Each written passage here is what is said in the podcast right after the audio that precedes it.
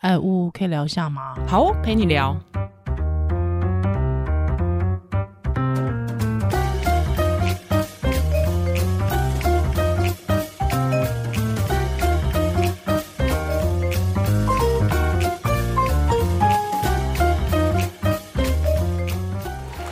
Hello，欢迎回到乌陪你聊。我是依兰，乌是今天呃乌乌。又有一个事情想要跟听友分享，算人生转折吗？你人生转折很多，我觉得这不是转折，这是每个人必经的，也算转折吧。嗯，我觉得是完成一个人生的课题。OK，就是一定会，大家一定会送走自己的爸妈嘛。嗯。也有也有可能 白发人送黑发人 先走，但是就大部分的状况下是这样子，是，所以要来跟大家分享这个。那其实分享这个之前，我有想一下，就是说分享这个，当然把事情讲出来，对我个人来说是一个。不能算是疗愈，就是说，哎、欸，把自己总结一下，因为你为了要跟听友把事情说清楚，你自己会在心里把它整理清楚。嗯嗯。但是我要不要讲出来？我去挣扎一下，因为大家不习惯去分享死亡或丧礼的各种事情。嗯、是。但是我同事跟我讲一件事之后，我就觉得，哎、欸，我一定要分享。嗯哼。他说他的小孩现在在国小，那他们国小是一个所谓贵族学校，很洋化的、很西化的。但他后来。赫然发现，原来他们学校把学号有四的都跳过。啊！他非常的不开心，因为他觉得这就是从小教小孩要回避死亡，死亡是不吉利，那对生命教育，嗯，就是不完整的生命教育啊，嗯，所以我就觉得，哎、欸，对，大家会在我们节目中一定会分有分享过怡然的婚礼嘛，那也有分享过我的离婚，就是各种人生会经历的关卡，嗯、但是。好像很少听到人家分享丧礼。丧礼的事情，对，嗯、相对少了，不是说没有，嗯嗯，所以今天我们要来聊一下乌乌的爸爸，嗯。嗯、呃，在九月十九号，OK，所以是在也前不久，前不久哦，大概是我刚从台东，就我人还在中南部的时候，嗯嗯嗯，接到的讯息，就是爸爸就是其实蛮意外的，就是。之前有我跟听友分享过，就是我爸生病嘛，嗯、那他就是心脏血管都因为高血压、糖尿病堵塞，那在开刀前意外发现有癌症，嗯，那癌症后来发现是从小肠转移过去的，那很很很罕见嘛。那当然后来因为他身体的状况，他也没办法再放射线治疗等等的，但是整个开心脏的复原是蛮快的。那因为我对小肠癌也是不甚理解，因为这很少听过，嗯、所以。当然会知道说癌末又没治疗，应该可能就不是很乐观。但是我八月有跟他见面啊，中间会传讯息嘛。但是所以他其实走的是非常突然的，嗯，就也没有去医院，在家里。是，但我我我可以先前情提要一下嘛，因为可能呃之前没有每一集听的听友，可能比比较不了解呜呜其实跟爸爸的关系是蛮蛮疏离的，因为他以前是船员嘛，所以几乎是我在我姑姑在照顾我，所以她很少。回来。是，那当然关系回来说关系还 OK，可是他后来中年之后有一些人生课题，工作不顺，然后加上他的妈妈就我奶奶过世，然后疫情各种，他后来就有一点酒精的问题，然后他也疫情这三年他也没去监控他的慢性疾病，然后也完全跟我们失联，是，对，所以其实后面关系是不是非常好？那最后也是经济因为出了问题，所以也是有找我就是。索取一些金钱啦，对对对，这个部分有空再跟听众朋友分享。嗯、但是我在这边就特别讲一件事，就是说，我觉得不管关系怎么样，只要是至亲的离开，都是对一个人的一个创伤。因为可能很多人，比如说以前会觉得，哈，诸葛亮对谢金燕这样子，那、那谢金燕还会对他干嘛？还被他情绪勒索，哦、类似这样子。但我觉得那个切割，或是那个觉得好像就无所谓的那种感觉，我觉得还是。不不行哎、欸，还是很矛盾。嗯、就是你还是对他的一突然的离开，还是一个很大的打击。其其实那个时候诸葛亮的那个事情，其实很多人对谢金燕的的的态度其实蛮不能谅解的。对对，可是其实老实说，我那个时候看到的时候，我就觉得其实谢金燕在创伤。对，嗯，就是他怎么做都不对。对我，我大概懂谢金燕的的想法，他他知道爸爸是不负责任的，然后让他的这个人，他的这一生都过得比别人辛苦。是，但是一方面他又希望爸爸还是爱他，跟他在一起，所以他怎么做他都会自我谴责。他不理他爸，他也会觉得好像不符合世俗的标准，那、嗯、他自己也会心疼。世俗期待。对、嗯，但是他如果又去。愿意原谅他爸爸，内心也会觉得啊，那我这样就被情我爸情绪勒索、嗯，所以他其实怎么做都不对。对，而且特特别谢金燕，对不起，我跟大家就聊一下娱乐新闻。谢金燕其实是很早期，因为她是大女儿嘛，她跟她爸爸其实是一起作秀的哦，所以那个感情革命又有一点革命情感，对对对，对，又有一点革命，就是我带着我的女儿进到演艺圈，还有我女儿今天有这样的成就，其实她她就是谢金燕肯定会觉得我今天有一部分的我，其实也是爸爸造成的嘛。对，对所以那个情感情绪其实是非常复杂的。没错啊，就是因为我爸不喝酒，正常的时候。也是一个蛮风趣，就是蛮不错的人，所以那情感是复杂的。我觉得，嗯嗯嗯，对，特别是我，我觉得，我觉得一般人可能、呃、比较没办法用，就是比较会二元对立去想这件事情，嗯、觉得要不就是非常难过，是，是要不就是应该完全无感，反正就不关我事，嗯、他死的最好。嗯，我觉得好像也不是这样子，而且我觉得通常儿女啦，儿女对于一种亲情的。呃，寄托跟想象，我觉得那个是一般人很难理解的，那是一个特殊的感情，因为大家只会用自己的经验去理解别别人，对，比较没办法去想象别的状况。即使我们看很多电影或戏剧，在描写比较非典型的亲子关系，我觉得人在当下还是不一样。嗯，所以那个时候第一时间接到是，因为接到的时候是看到。他的女友说：“哦，爸爸走了。”那我就接到我姑的电话，然后我姑还很不能接受，觉得说走了是什么意思？是离家出走嘛？嗯哼，就是有一点，有一点被吓。然后我跟他讲说之后，讲说那就是可能过世，你赶快去他们家看。那、因为我人不在台北，然后我那当天晚上才赶上去嘛。是。那还有我姑就是人如果在家里过世，其实不知道大家会不会遇到，其实就是叫警察来。嗯，是因为警察就是要判断一下，如果觉得是自然死亡。警察有打给我嘛？然后你都接受的话，就是再请法医来开死亡证明。嗯，那如果不能接受，就是可能检察官要来验尸，大概是这样。所以就接下来就联络葬仪社，然后就去殡仪馆，然后遗体就就先冷冻起来。所以你那个时候赶到的时候的状态，其实人在已经殡仪馆了。嗯，我有看到尸尸尸体啊，你有嗯，嗯有看到遗体就对，马马上就大大哭哎、欸，没办法，就是那个，我觉得我这次我这次几个关卡就是会哭到没办法承受，大概就是看到遗体的时候，嗯，以及把那个灵灵骨塔放进去鸽子的时候，嗯，所以我这一次我才明白，就是以前中国人嘛，还是华人都会说死要见尸、嗯，人死要见尸体，嗯嗯嗯、那呃，尤其是。刚刚刚好跟大家讲一下，那个之前有看过那个四月号的小说.就是韩国四月号的非虚构小说。嗯，四月号是之前这个呃几年前啊，应该也是有五六年了以上。二零一五那附近吧。对对，这个有一个很大型的一个船难事件，是从首尔到济州岛的船。那因为船那个海象，然后船就翻了嘛，而且人为事故死了非常多学生，对，都是学生。所以后面很多尸体是沉到大海里的。嗯、那那本小说是在描绘这些潜水员要潜下去把尸体拉出来，嗯，那很多潜水员因此因为没有控管那个工时，没有注意劳安，没有注意，所以很多人得了潜水夫病，是、嗯、或是有一些 PTSD，因为看到那个画面太多创伤症，那甚至有潜水员自杀、嗯，或是他后半生其实就毁了，是啊，因为。因为后面有一些人也会指责这些潜水员索取很多的费用啊什么的，反正这本小说很精彩。然后那个当下的时候，我就自己一直反复在问自己一个问题，就是说，真的有必要为了尸体牺牲这么多人命吗？嗯，但我后来现在又觉得，真的，你如果没有看到尸体，尤其是那么年轻的学生，嗯，你没有办法相信，没办法接受死亡这件事情。嗯，因为因为像我现在，因为我爸都是传统的简讯，他。坚持不用赖，OK，他会用网络，可是他坚持不用赖，他可能就是基于对新的东西不信任，他都一种简讯，所以我至今就是有时候有那种无聊，因为现在很少人在传简讯嘛，是有简讯来的时候，我还是会觉得说是不是他传来的，嗯，就是会有。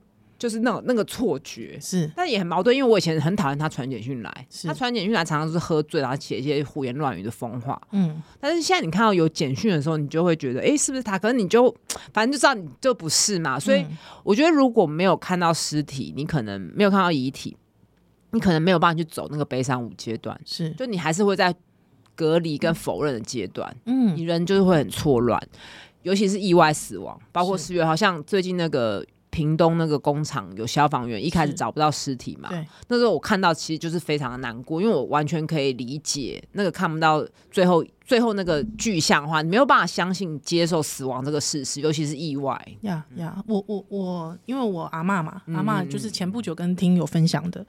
那个那个当下，其实我觉得，因为因为通常传统的在那个殡仪馆的那个法公公祭哈，其实也家祭其实也是前面会有一些法会啊，还做家属搭理啊等等之类。是做完之后，整个家属移到后面去，还看着那个棺材还没封棺前，哦。人躺在里面那个样子。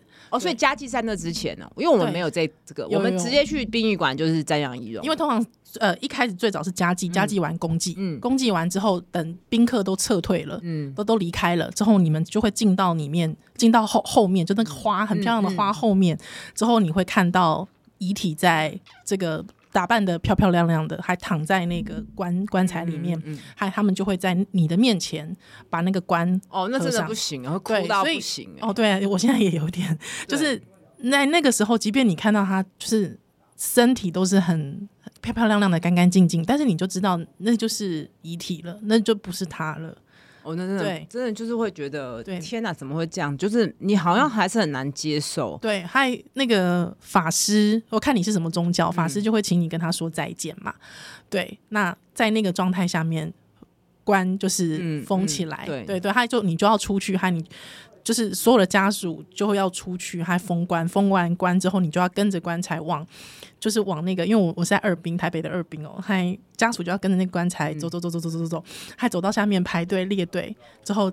他会有那个那个焚化，对对对对对对火化火化的地方。对，一样我也在二兵啊。对，之后火化地方叫号啊，就是对。哎，剩几分钟，是是那那段我都还好，就是可以抽又抽离了。对对，嗯。那时候又又好了，但是就是一进去，他就会说要跟这个王者说，快很热，快跑！哦，我也不喜欢这句话哎、对。我会觉得他是，就是我对这句话会有点觉得，我为什么要让我爸受苦？哦他明明过世了，就是算是算是舒服的，因为他是 OK 先昏睡，他没有经过癌症痛苦的治疗，也没有长照卧床。嗯，那后来，然后可是后来灵骨塔是不是过桥？你也要说什么？要跟着什么的？对，那我助理就说：“哦，那只是对王者的一个提醒，不用想那么多。多，我就是嗯，想太多，我就觉得有些习俗我真的不行。包括我去隔壁看他们家祭，就是那个家祭领导那个人一定要说什么哦，男的站前面，女的站后面。哦，这个也会让人然后然后有时候什么这个场合女儿女婿先撤开，我嗯就觉得哈，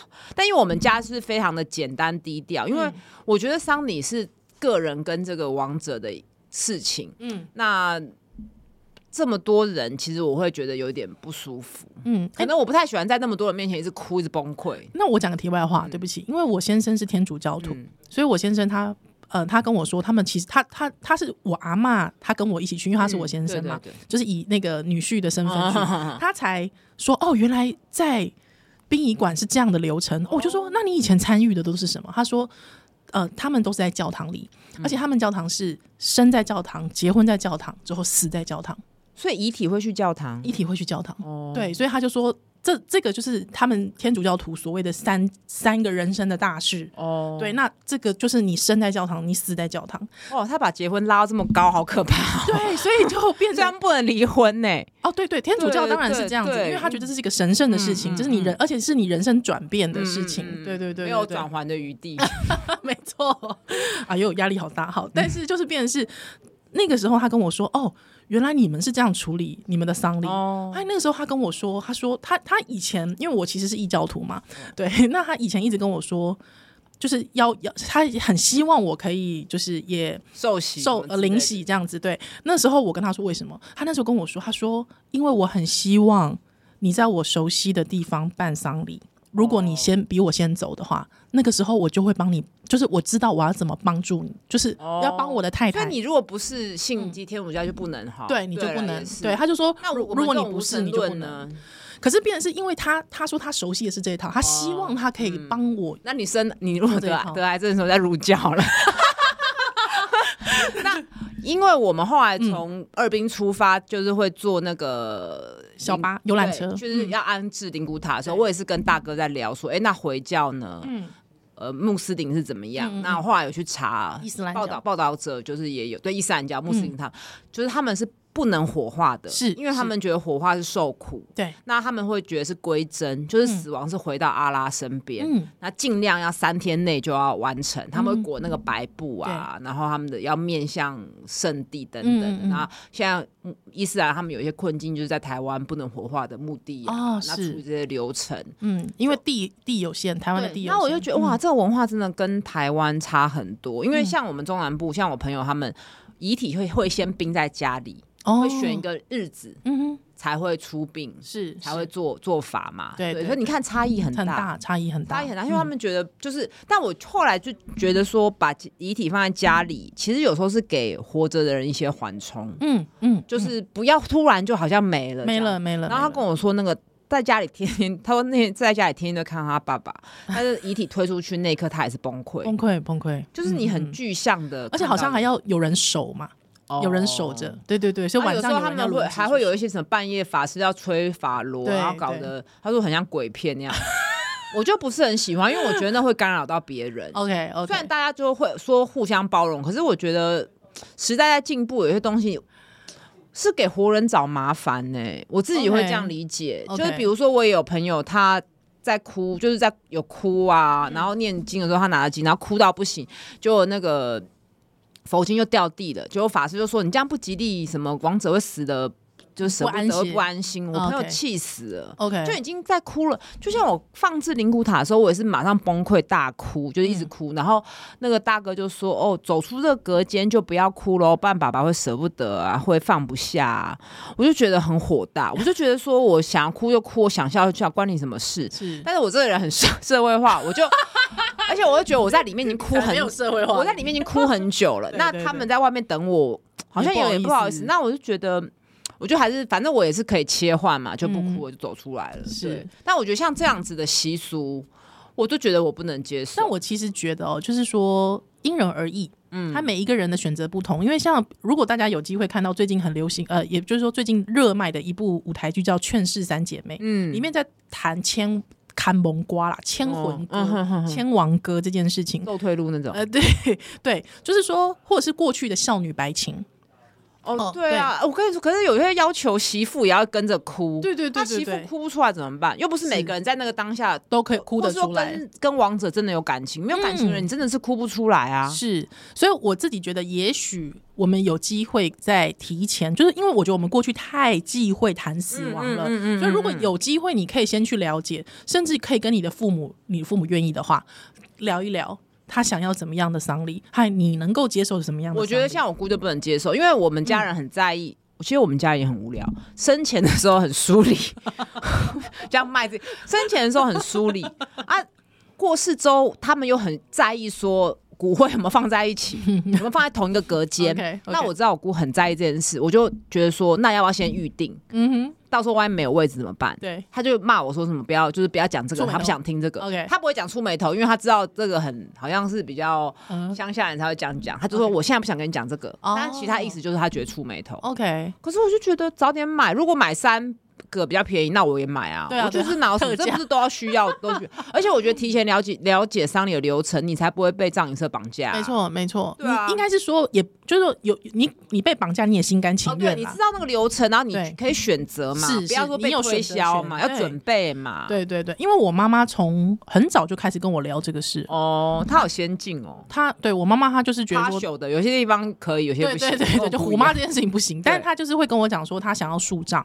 哦，对，还，但是他也会现在自己就是慢慢去看。就我妈现在六十八嘛，嗯、那她自己就会慢慢去看。那她，哦、因为她她说她办过，就是她看过很多人，她也参与过很多丧礼，她会觉得如果没有把这些事情自己先想好的话，她觉得会造成后代的负担。哦嗯、对，所以我觉得她也是基于一种爱。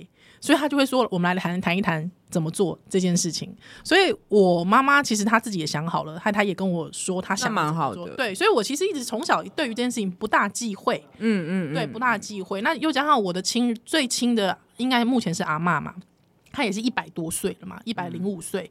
所以，嗯、呃，离开那个状态的时候，其实我觉得我都还蛮平静的。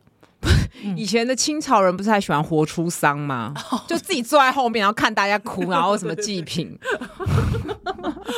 就是，那他们的用意不是这样嘛？对是好，就是有钱人的把戏嘛。对对对对对对对。哎、欸，可是也有人会干报干办什么生前告别式啊？哦、对对对，之前 H 哥，我们访问 H 的时候，哦、对对对对，他说他也想要办一个生前告别式，嗯、你想要吗？我不会、欸，真的、啊，人那么多，我觉得很累，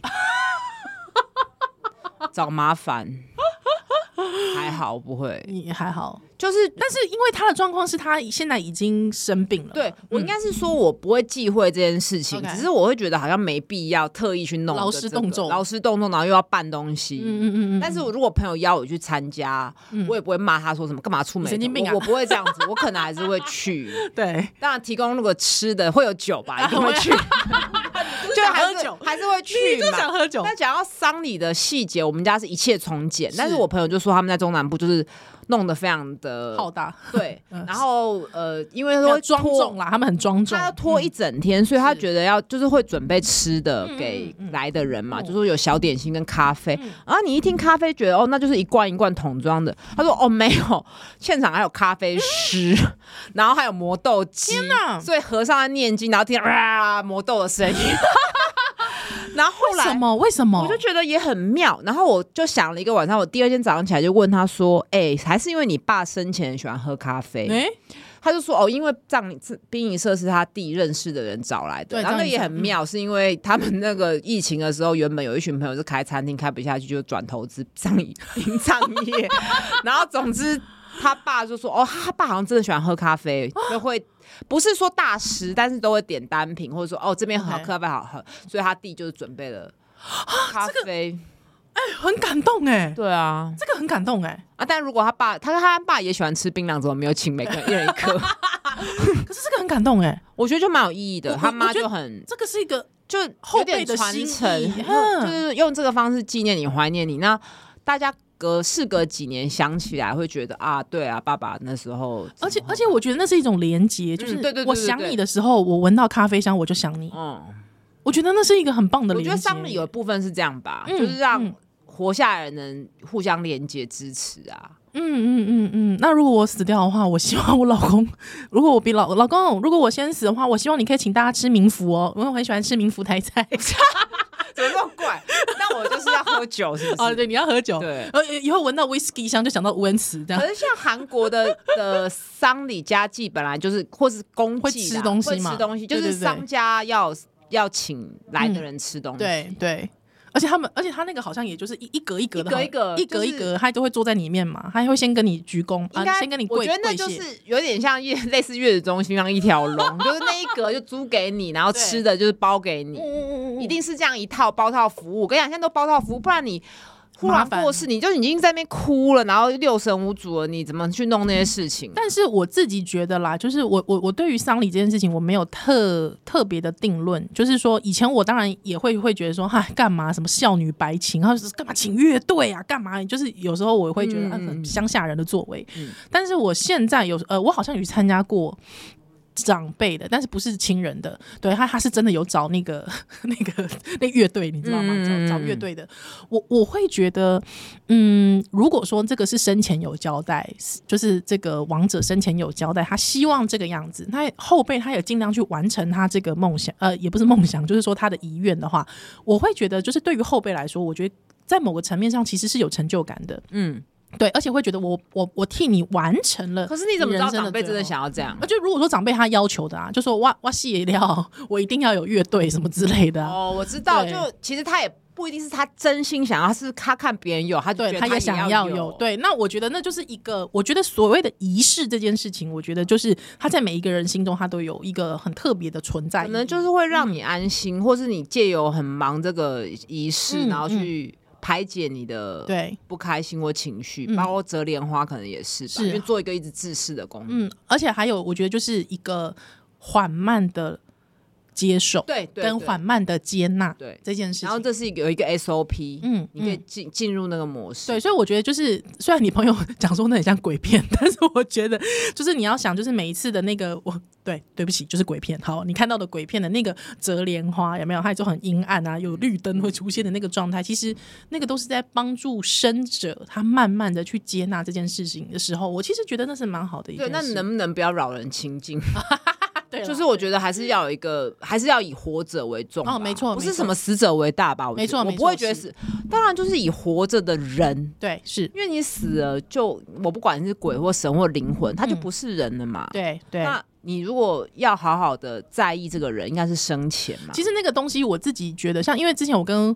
乌有在聊，就说我们看异能的时候，就是看到那个丧礼，其实都是那个都请大家吃饭，对对对。那我就说，其实我蛮喜欢这样，可是乌乌就说他不喜欢，他想要一个人宁静。你喜欢，因为你喜欢的原因是因为你想要听大家把这个人拼凑起来。对，就是一个一，我觉得就是一个死亡的社会连带。我觉得你这是念那个历史所的职业病 啊，真的吗？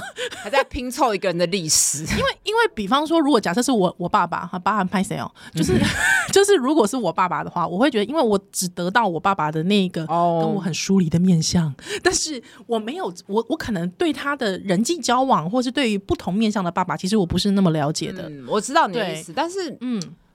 我们如果来了，如果来一个我不认识的女人，我觉得这多有趣。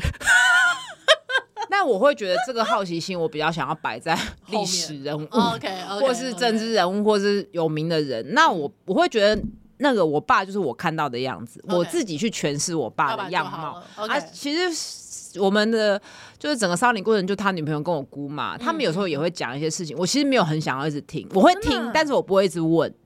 因为我会觉得我不想去挖掘这些东西，因为也许我爸不想要呈现那个面貌给我呢。嗯嗯嗯嗯嗯，所以我会觉得死亡就是我跟他的事情，所以我会觉得安安静静的。所以你看，每个人真的其实想要的很不一样。但是像我这种想要的，别人就会觉得哈，你一个人很可怜，怎么都不热闹一点。就是我觉得那是那个框架，其实应该要再更弹性一点。嗯，所以每个人其实想要的真的不一样。所以如果我们可以早点谈论，之后早一点点认识，也许我们有更多的选择权，而且你也可以练习。所以。我那时候自己就觉得说，应该好像小学或是国高中的校外教学应该来参观殡仪馆。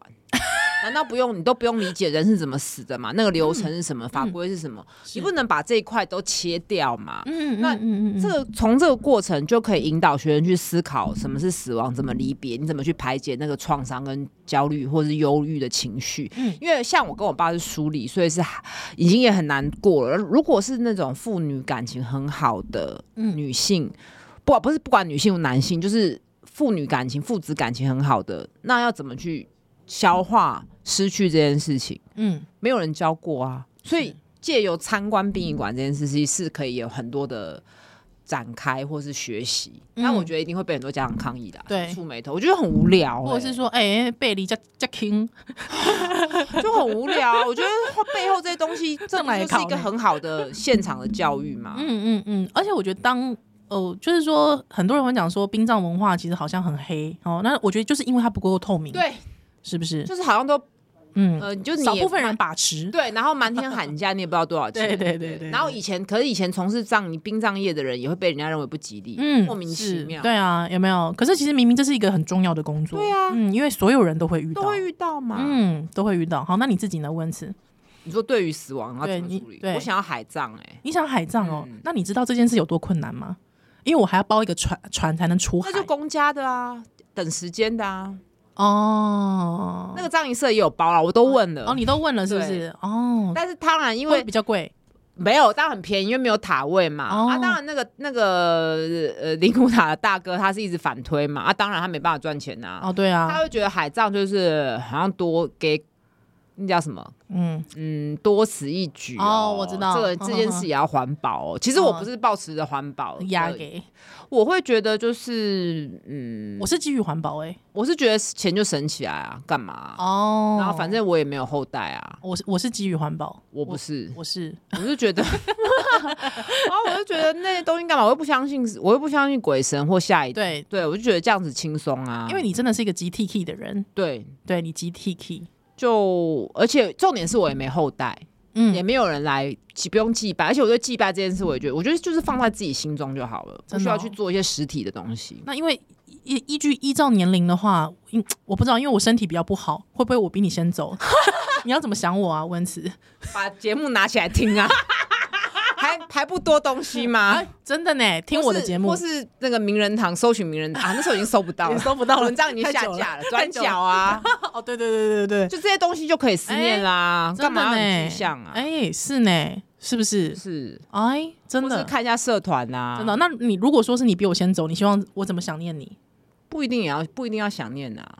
好了，让我想一下嘛，呃、你让我想一下。我我这个我插个话，因为我就一直觉得说人。过世就过世了，然后我助理就说有没有被记得最重要。嗯、我说我觉得一点都不重要，哎、死了就死了。嗯，你你就是你的灵魂就不管有没有灵魂或什么，就你也不知道啦。有没有被记得很重要嘛？其实我我我自己也是这样想。可是你知道吗？当我妈讲这种话的时候，因为我妈也跟你的态度是一样，她、嗯、说啊，我有戏啊，啊，我人就死了，到底有什么好需要被记得啊？啊不用记得啦，再放在心里胸重要啦。嗯、但是你知道，我我听到的时候，其实我心里是难过的。为什么？我想要记得你。我我想要一，我想要一直想起你，因为我跟他的感情算不错，即便他是虎妈，但因为我感情跟他不错，所以我，但如果我说是我爸爸，我可能就是哦好，哦。没有啦，爸爸。我觉得想念就是自然而然会想到啊，对，比如说你吃猪排饭的时候会想到我啊，或追韩剧的时候会想到我啊，对对对对对，或者是进去书店就啊这个新书屋看不到啦啊，真的呢，自然而然的事情啊。温慈怎么这本书没有没有截图给我？因为他死了。Oh my god！好了，那听到这边是不是有些听友会觉得很触眉头？应该不会，不会啦。我们听友不会。那我问你，好，你现在你觉得呃，现在已经过了算是两周以上了，嗯嗯嗯、对，有什么后遗症吗？就是你现在还会有想起他吗？还是会，还是会，就是会，就是跟你讲简讯来的时候，然后或是。可能最近在看的书，如果有提到父亲这个角色，会稍微，然后有时候起来的时候会有点难以接受这个事实，还会有，当然会啊，还是有点难以接受，会觉得怎么这么突然？即使你已经，其实我知道他得，因为我是个凡事 凡事都有准备的人，嗯，所以即使他那时候得到癌症的时候，我就已经开始看了很多我重要亲人离世的心理学的书，就是我已经有在帮自己做准备，OK，因为我觉得一定会遇到，是。而且我因为我之前才刚走过离婚，所以我就知道失落跟失去其实人生到中年一个很重要的课题，所以我也做了很多准备。但是你这个人在当下，你还是有那个情绪，嗯嗯嗯哼，对啊，还是会想起来，即便即便是疏离的，还是会。嗯、而且因为因为那个乌有跟我讲说，因为过去真的太疏离了，所以有时候想到的时候，那个真实感还是有点低。对对，然后也会有点。嗯还好，我们后来有他生病开完刀，有聊聊，就是有比较好，比较缓和了。嗯，不然我觉得可能也会有点遗憾吧。所以有些书会说，如果关系越差，越疏离的死掉会更难过，因为觉得好像有点遗憾，觉得自己做的不。或是可能第一件事是愤怒，对你，你抛下了我，你我我跟你都还没算账嘞，我跟你还没了结。啊、我我还好没有，因为我已经后来已经原谅他了。你觉得你和解了？呃，我觉得我有哎、欸，我现在已经对我现在没有恨，或者觉得害他害我在感情上有一点受挫，对，受挫，然后也没有一个好的 model 让我看夫妻怎么相处。嗯，我现在觉得那也没不是他的错，他也不是故意针对我，而是他这个人就是比较自我，或是不会去爱人，所以就还好，现在没有对他什么恨意，还是同情他不会爱人这件事。同情他吗？我会觉得他有点可惜，因为他是一个蛮算是蛮优秀的人。那、嗯、但是心里这一个坎一直过不去，就是他的情绪是很封闭的。嗯，那我在猜，也许他因为他跟他的妈妈感情很好，那个关没有过去，就掉入酒精的深渊。我会有点引以为戒。OK，嗯，然后为他可惜。嗯，但是愤怒跟恨都没有、欸，哎，零。会想起以前小时候他跟你的相处，稍微会，比如说我们一起去看。嗯那都是富达人在播篮球啊，会、嗯、看呃看很多电影啊，嗯，等等这这些是他教你的吗？然后或是他以前也很爱参与政治，就会带我去看什么二一零零全民开讲李涛现 场啊，哇，现场的李涛、欸，对，然后以以前那个什么宋楚瑜的募款餐会，他还带我去过，哇，就是有一些事情也是他启蒙的，嗯嗯，即便他可能。然后他也很爱看书啊，世俗上面不是一个合格的爸爸。对对，嗯，嗯，但是还是一个算是有魅力的人，嗯哼，但就是情绪这一关，所以我觉得真的每个人情绪没有照顾好，身体会跟着拖垮。嗯，那你对于和解这件事情，呃的看法是什么？你对于和解这件事情的看法是什么？因为我相信每一个人，即便他跟他父母感情再好，一定都会多多少少都会有一些，对不起，我用的词比较严严厉一点，恨。嗯。我觉得那个恨来自于你自己可能有某一些劣根性，而那个劣根性可能来自于他，又是复制他。嗯，我也觉得，像我有时候有有情绪不好就找酒精，或是逃避呀、啊，或是甚至有一点在感情中的不不忠贞，我觉得也是有点。还有暴暴暴怒暴躁，对，嗯、呃，我不会一直，因为我可能跟他相处不够，我不会一直觉得说我这些东西是复制他，我对他过去的恨是他的疏离。嗯，那我后来会觉得，我如果现在这边，我好像我觉得和解是对自己的人生自己负责，因为你有一部分的恨，其实是你在推卸责任、嗯、啊。我变这样都是他害的，所以他要负起责任。你好像还是没有对自己的生命负责，你还没长大，对，还、嗯、还是想要当一切跟他有关。对，嗯，所以我觉得和解其实就是某种程度是你要做自己生命的主人。OK，嗯嗯，倒不是自己多大爱，嗯。所以你觉得你做到了？做到了、我觉得就是我已经厘清这件事情是不是他，确实是他对我造成影响，但是我不能人到四十岁了，你不是四岁，不是十四岁，也不是二十四岁，你不能再把这些议题推在他身上，觉得哦都是他害我变这样子啊，所以我现在怎么样怎么样，就是现在你的人生你要自己为自己负责，你不能再找一个战犯，因为我觉得其实大家很多时候发生不好的事情就喜欢。推在一个人身上，你好像就完全没有责任，就不用为自己负责了。嗯，我是觉得好像不应该这样子。你花多久理解这件事？嗯，就这一两年吧。嗯，因为我记得好像我在一年前听到你对他的陈述不是这样。对啊，我也觉得就是不知道为什么就就过去了。嗯，对，也许可能我明年再问你又有不一样的答案哦。嗯，对啊，因为人生会发生很多新的事件嘛，是新的事件，尤其是不好的事情。嗯，分开啊，或是新的遭遇，新的遭遇，你可能又、嗯、又会把旧的事情拿出来编。是，没有，我最近看书就有写一个，应该也是村上写的。他说，生命其实就是不断的在失去。嗯嗯嗯，尤其是中年以后，你知道谁讲过这句话吗？谁？小丸子他姐姐。嗯，所以村上有也是小丸子的迷。人生就是不断的遗憾，人生不断的失去。嗯，嗯，如果不这样的话，就不是人生了。放在里面还蛮违和的。感觉比较像爷爷会说的话，心之牌句，嗯、对对。但好，因为因为乌他第一次跟我聊这件事情，那他去年跟我提到爸爸的时候，他的呃诠释其实不是这样，嗯、爸爸的诠释不是这样，表情也不同吧，表情也不一样。他因为现在是爸爸。呃，过世的并不是因为死者为大，我还是要强调一下。对对对，我知道，我从你的 坚定的语气里面感受到了，因 为很不喜欢这四个字。对，那因为现在刚刚爸爸刚好过去，可能二至三个礼拜，嗨，大家可以听听看乌恩慈的说法。也许我们明年再跟大家提起这件事情的时候，又有不同的新的看法。哦、因为那时候你、嗯、你的你又有新的遭遇。对对，对，我觉得这个。